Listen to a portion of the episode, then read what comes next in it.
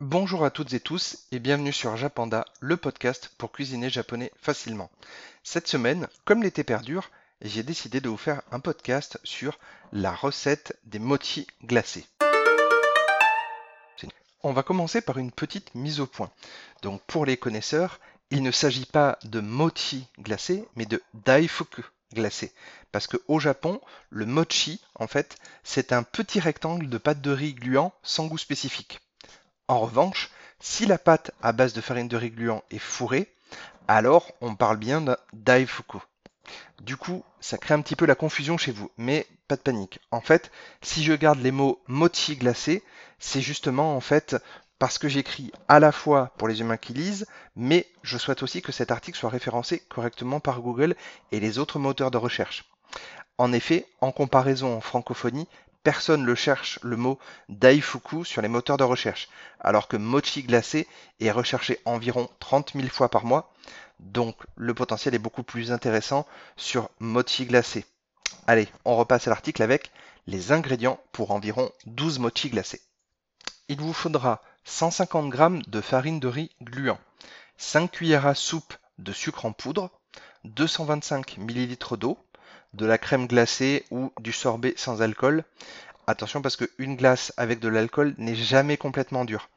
Et donc elle va fondre dans votre mochi glacé même si vous essayez. Et du coup, quand vous allez mettre au congélo, bah, comme la température ne sera pas encore assez froide pour le, pour le glacé, du coup la glace va fondre à l'intérieur. Croyez-moi, j'y ai déjà essayé et c'est pas beau à voir.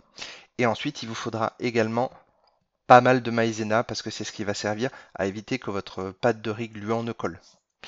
Ensuite, comment faire des mochi glacés? Les étapes. A l'aide d'une cuillère à glace, faire 12 boules de glace que vous disposerez sur une plaque allant au congélateur et tapisser d'un film étirable. Attention, ne faites pas de boules trop grosses. Imaginez qu'au final, le mochi glacé doit être mangé en maximum deux bouchées. Pour cette recette, gardez un élément en tête, le temps, donc le, la, durée, hein, pas la météo, quoique suivant la chaleur, ça peut être compliqué, eh bien le temps, c'est votre pire ennemi. Vous devez être rapide pour former vos boules de glace. Si ces boules ne sont pas parfaitement sphériques, ce n'est pas grave. Mettez-les quand même au congélateur pendant au moins deux heures et ne continuez la recette que si vos boules de glace sont bien dures, autrement le montage va être une vraie catastrophe. Et bien entendu, laissez-les au congélateur jusqu'au moment du montage. Une fois que vous avez vérifié que vos boules de glace sont vraiment bien dures, à ce moment-là, vous allez commencer la suite de la recette tout en laissant les boules de glace au congélateur. Donc dans un saladier, mélangez la farine de riz gluant ainsi que le sucre. Vous pouvez parfois trouver de la farine de riz dans les supermarchés asiatiques, mais il faudra impérativement qu'elle soit gluante, autrement ça ne fonctionnera pas. Après ça, ajoutez euh, l'eau en 3 ou 4 fois en mélangeant énergiquement au fouet à chaque fois vous obtenez une couleur et une texture proche d'un lait végétal. Vous allez couvrir le saladier de film étirable. Le tout doit être vraiment hermétique. Mettez votre saladier avec la pâte au micro-ondes une minute à 1200 watts. Sortez du micro-ondes, retirez délicatement le film étirable. Vous allez devoir le remettre ensuite, donc ne le déchirez pas. Avec une spatule ou une marise, donc euh, la Marie, c'est une spatule en silicone dont les bords sont flexibles pour pouvoir vraiment épouser la forme du saladier quand on racle. Vous allez mélanger énergiquement. En effet, le mélange n'est qu'à moitié cuit.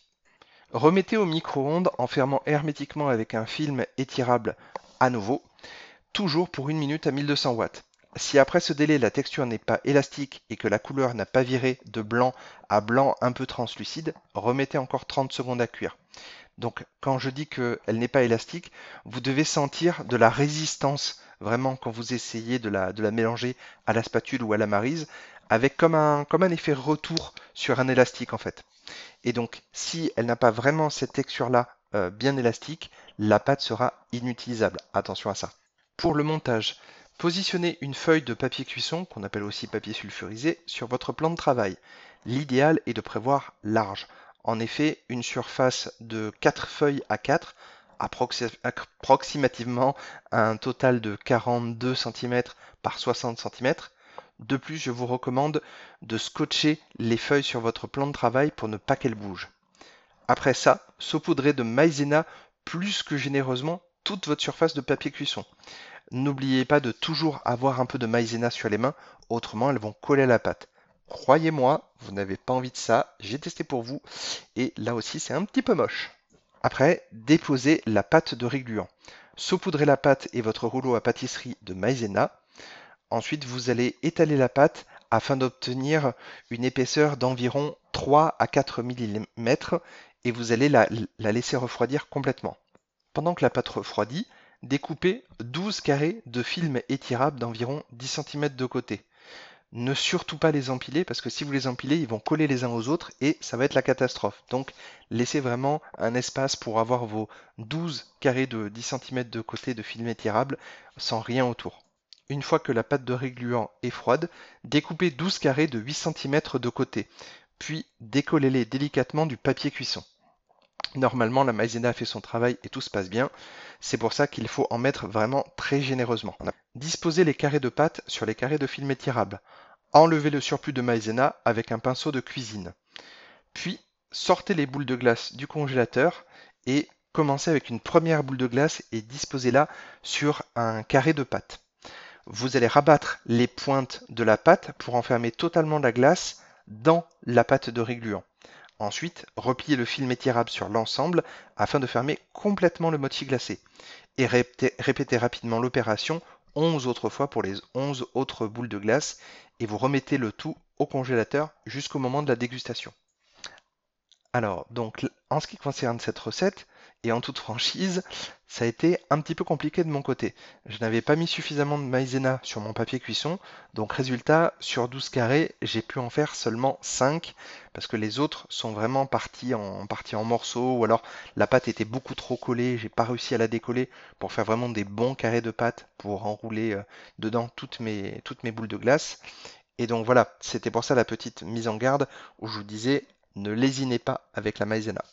Si vous aimez donc les mochi glacés, il y a aussi la version du coup non glacée qui s'appelle Daifuku et j'en ai fait avec de la fraise et de la pâte de haricots rouges Anko.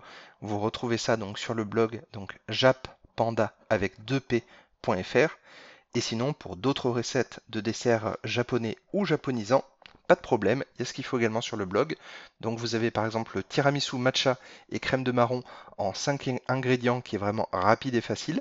Vous avez les dorayaki donc les pancakes avec de la pâte de haricots rouges entre les deux pancakes, le cake matcha et framboise, la panna cotta matcha framboise qui est vegan, simple et rapide, et les sablés matcha citron. Ça c'est une recette vraiment idéale pour tout ce qui est euh, goûter, euh, trempé dans le, dans le thé ou éventuellement le café, c'est nickel. Ce podcast est maintenant terminé et moi je vous dis matakondo, à la prochaine